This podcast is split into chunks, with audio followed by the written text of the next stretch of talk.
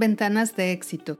Soy Adriana Vi y hoy viajamos a la ciudad de Monterrey para conversar con el arquitecto Ángel González Loya sobre la transformación que está experimentando la arquitectura y la construcción inmobiliaria en esto que llamaremos la reconfiguración social y urbana. Bienvenido a Ventanas de Éxito, arquitecto González Loya. ¿Qué tal, Adriana? Muy buenas tardes. Platícanos, ¿qué es lo que está cambiando la forma de construir o desarrollar ciudades? Tengo 20 años de vivir aquí en Monterrey. Me ha tocado ver cómo esta ciudad se ha transformado. Me ha tocado de alguna forma ser partícipe de esta transformación. Tú no puedes detener que la población siga aumentando. Entonces la ciudad se tiene que transformar sí o sí. La ciudad tiene que recibir a toda la gente nueva que viene y proveerles de habitación, de transporte, de lugar de trabajo, de recreación, quiera o no la ciudad. Aquí el tema es en dónde estás viviendo y de qué manera ese crecimiento se manifiesta o cómo puedes tú participar. La ciudad se ha intentado adaptar, y digo intentado porque pues eh, nunca hay una receta perfecta para el crecimiento, porque la ciudad lo recibe de manera sorpresiva, a veces incluso invasiva, diría yo, y tiene que desarrollar políticas públicas, políticas de construcción, normatividad, para hacerle frente a la demanda de la gente que va creciendo en la ciudad. Entonces, la forma de construir, yo creo que la forma de construir desde un punto de vista técnico no ha cambiado mucho. Quizás se busca construir de una manera más rápida, para hacerle frente a la necesidad de, los espacios. Esa forma de construir más rápida a lo mejor te lleva a sistemas constructivos que te puedan agilizar ese proceso. Pero en sí la esencia se ha mantenido. El chiste es cómo le puedes dar, ahora que hay mucha demanda, la gente en lugar de irse a la periferia de la ciudad, quiere permanecer en el centro de la ciudad o en las zonas más céntricas de la ciudad. ¿Y cómo le das ese espacio si no hay lugar? Pues definitivamente verticalizando la ciudad, haciendo edificios en lugar de casas nada más para tener en el mismo espacio que antes había una, dos, tres, cinco viviendas, pues edificios con 20, 30, 40, 100 más apartamentos. ¿Cómo está cambiando la forma de construir? Creo que no está cambiando, quizá acelerando sus procesos.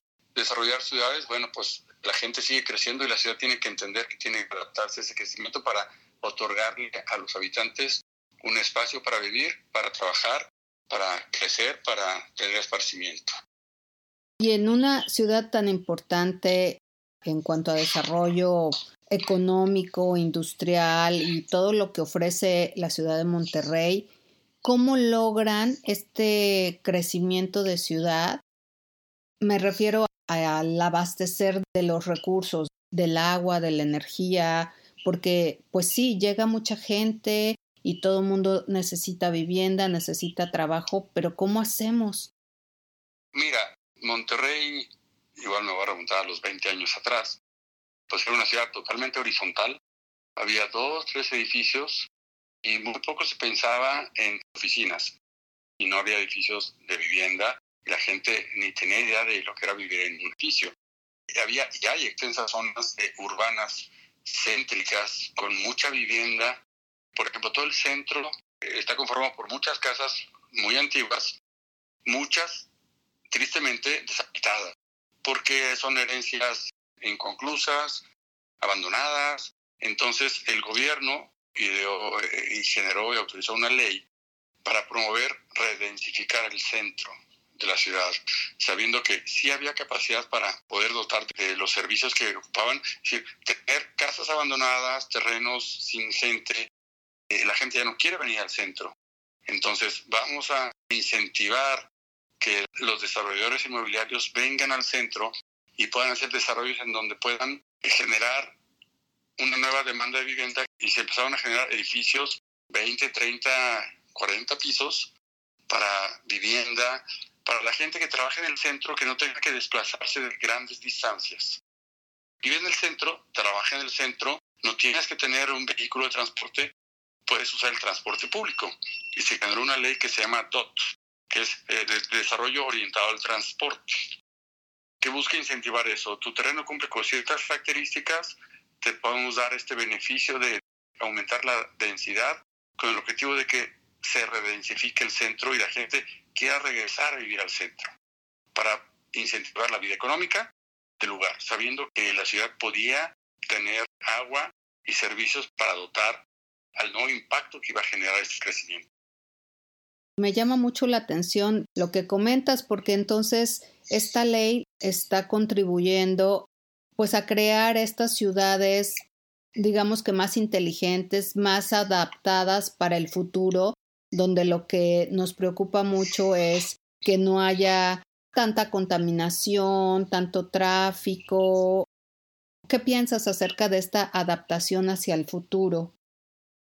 A mí me gusta mucho eh, y me llamó mucho la atención que se haya logrado autorizar esta ley, no solo porque nos genera una fuente de trabajo a los que participamos en estos proyectos, sino porque al final le genera una oportunidad a mucha gente que no tenía una capacidad económica de tener una vivienda en las zonas más urbanas o más céntricas de la ciudad, porque las casas tenían unos precios muy altos. Entonces tenía que irse a la periferia y pasar, pues no las distancias de la Ciudad de México, pero sí grandes distancias para llegar a su centro de trabajo y eso provocaba tiempos y demás.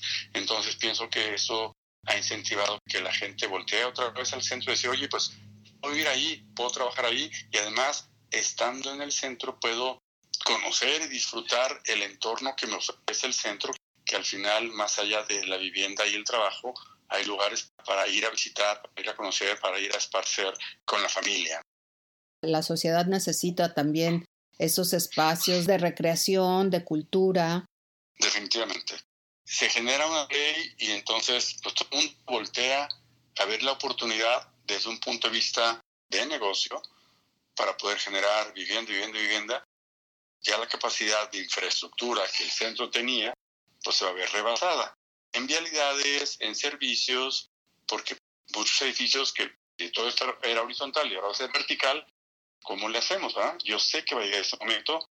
El otro día me comentaba un conocido que en ese momento en el municipio hay como 60 proyectos esperando autorización para empezar a construirse. 60, estamos hablando de 60 edificios. Mínimamente edificios de, de 100 a 150 viviendas por edificio. ¿Y de qué manera tus proyectos contribuyen a mejorar la calidad de vida de estas familias que llegan o que ya estaban ahí y están buscando una mejor calidad de vida? Es interesante la pregunta porque también es cierto que la familia nuclear, que es papá, mamá, hijos, hoy día, no solo en Monterrey, sino a nivel México y creo que en el mundo, la familia se está comprando de manera diferente, porque ya no es nada más papá y mamá, ahora también hay papá y papá, o mamá y mamá, o mamás solteras, o papás solteros, o matrimonios de profesionistas, los que le llaman los DINKs, que son profesionistas que los dos trabajan, los dos tienen ingresos y no tienen hijos, y no quieren tener hijos en un buen rato. Estos proyectos buscan atraer todo este nuevo tipo de familias. Yo lo veo en Monterrey. Profesionistas que quieren su departamento solos y quieren vivir a lo mejor un tiempo y después irse a otro lado. Y antes ese mercado o esa población no era atendido. Hoy día se busca atender a todo ese tipo de núcleos sociales pequeños, de familias, y por eso se están generando departamentos de todos tamaños, departamentos, hay departamentos de 50 metros, de 40 metros, es que vive ahí una familia de las que te estoy diciendo, igual que hay departamentos de tres recámaras de 100 metros, pero buscando atender a todo ese tipo de nuevos eh, integrantes de núcleos familiares. Me parece muy inteligente el tener que ampliar esta oferta siempre hay una necesidad específica y por supuesto que está maravilloso que alguien que quiere un departamento de 50 metros porque vive solo o vive con su pareja y solo llegan ahí prácticamente a dormir porque están trabajando o están en el gym o yo no sé qué cosa. Eran antes familias muy numerosas, donde la mamá necesitaba un espacio para tener a todos los niños. Todo ha cambiado. Sí, totalmente. Y son edificios que además, si tengo invitados, ¿a dónde los meto? El edificio provee una serie de amenidades donde invita a tus amigos al bar del edificio. Reserva el bar, o reserva la sala de tele, o reserva el área de asadores. Entonces, no necesariamente en tu espacio privado, sino en el área social que el edificio te ofrece, entonces te permite vivir pues de una manera más colectiva con tu entorno inmediato que son tus amistades, aun cuando tu espacio privado no te lo permita porque no es tan grande, ¿verdad? Tal vez no requieres de tener esto, o sea, de una manera regular. Cuando lo ocupas está a la disposición porque el edificio te lo provee. Pero en tu día a día pues, tú tienes el espacio que requieres. ¿Y qué pasa con las oficinas? Porque también está cambiando drásticamente la dinámica, ¿no? Ahora encuentras oficinas donde como trabajamos tantas y tantas horas, que no digo que esté bien, pero es una realidad, también ya los edificios inteligentes para las oficinas tienen una dinámica y una estructura totalmente adaptada a tus necesidades. Es correcto. Eh, sí, también aquí está existiendo mucho este sistema de, oficinas de cowork, sin estar en un espacio encerrado de tres por tres en mi cubículo y que nadie me moleste, sino en espacios abiertos, compartiendo, intercambiando información con gente que a lo mejor no tiene nada que ver con ello. Y hoy los edificios de usos mixtos, en donde ¿qué vas a mezclar? Vas a mezclar vivienda, vas a mezclar oficinas, vas a mezclar comercio, donde a lo mejor el comercio, tú vives en tu departamento oye, y voy a lavar la ropa ahí en la lavandería que está abajo. Y a lo mejor trabajo ahí en la oficina que hay en el edificio. Se está buscando generar esa dinámica para que el edificio tenga vida todo el tiempo y no tengas que estar trasladando a distintos puntos de la ciudad. Que cuando te traslades, pues sea para algo específico de esparcimiento y no sea tu día a día caótico de que gastes, porque la verdad es gastar mucho tiempo en el trayecto y son alternativas creativas. Cuéntame un poquito estas alternativas en la cuestión urbanista. Yo creo que es entender el mercado. Uno como arquitecto busca generar un edificio que estéticamente guste, que me guste, que le guste a todos. Y, si me voy más allá, oye, pues ojalá y salgan las revistas y lo premien. Eso es como que en la escuela nos enseñaron hace muchos años que eso es un premio a tu trabajo. Cuando hoy día el premio a tu trabajo es entender la gente que está necesitando los espacios, qué tipo de gente es y que tu proyecto tiene que buscar crear ese tipo de, espacios. Por ejemplo, la serie esta de Friends, donde eh, todos los amigos se reunían en la sala de un departamento a convivir. Entonces decías, bueno, ¿cómo la dinámica de un grupo de jóvenes de un cierto perfil, conviven en un área específica de un departamento, entonces el departamento gira en torno a esa área. Tú tienes que diseñar pensando en ese tipo de gente, por ejemplo, ¿verdad? Y no tienes que pensar en los típicos espacios de un departamento, porque hoy día eso ya no aplica para la diversidad de gente que hay y que requiere los espacios habitables. Todos viven alrededor de la cocina. Justo te iba a decir la cocina. Invitas a la gente, tratas de disfrutar tal vez la sala de tu casa, el comedor de tu casa, pero la verdad es que ya no aplica. Siempre se termina en la cocina y entonces la cocina, ¿no? La cocina, la cocina, es la sala. Y se vuelve un espacio súper importante donde el diseño de los arquitectos es fundamental. Claro, entonces ya no estás diseñando la cocina como un espacio cerrado, donde no es que no quiero que se vea porque están los trastes sucios, ni quiero que haya olores. No, espérame, es que la cocina, los olores de tu cocina forman parte de tu diálogo con tus invitados porque estás cocinado en la barra y se sientan ahí y empieza la conversación y se vuelve más importante que la sala. Totalmente de acuerdo. Nadie se quiere ir de la cocina.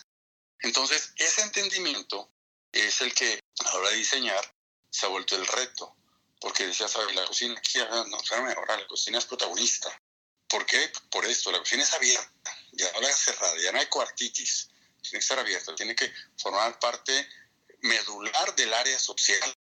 Otra inquietud que me surge al estar hablando de todos estos proyectos, eh, ¿qué pasa cuando también tenemos que considerar desarrollar proyectos que apoyen el medio ambiente y los espacios públicos. Ahí, ¿cómo planeas?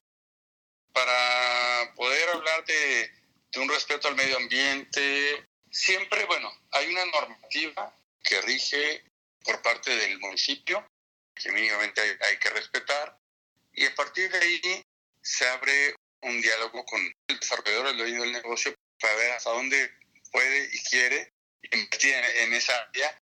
Pero hoy día creo que la cultura está cambiando porque saben que no es un gasto, es una inversión para darle al habitante una mejor manera de vida, que tú controles cómo vas a manejar la basura, el que tú controles que puedas tener ahorro de energía con paneles solares en el edificio, que tengas reciclaje de agua. Son temas que sí se están manejando. No te voy a decir que en todos los proyectos, porque hay proyectos de edificios en donde todavía el tema costo sigue siendo la variable más eh, predominante. Entonces, pues dices, a ver, deja ver cómo me puedo mover con el costo más bajo pero obviamente tienes que respetar una normativa. Ahora, la conciencia de proveer ese tipo de bienestar con el medio ambiente, de ser respetuoso del medio ambiente, de que el edificio no emita o no contribuya a la contaminación, sí se está viendo ya como una inversión, más que como un gasto. ¿Por qué? Porque a la larga te puede ahorrar a ti, incluso en la operación del edificio. Te agradezco muchísimo el que nos hayas compartido algo de tu trabajo y de tu experiencia. Muchas gracias a ti, Adriana. Ser parte de este crecimiento es algo de lo que me siento privilegiado.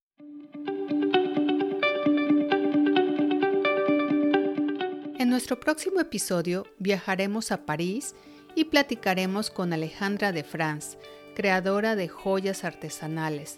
No te lo pierdas, conéctate con el talento.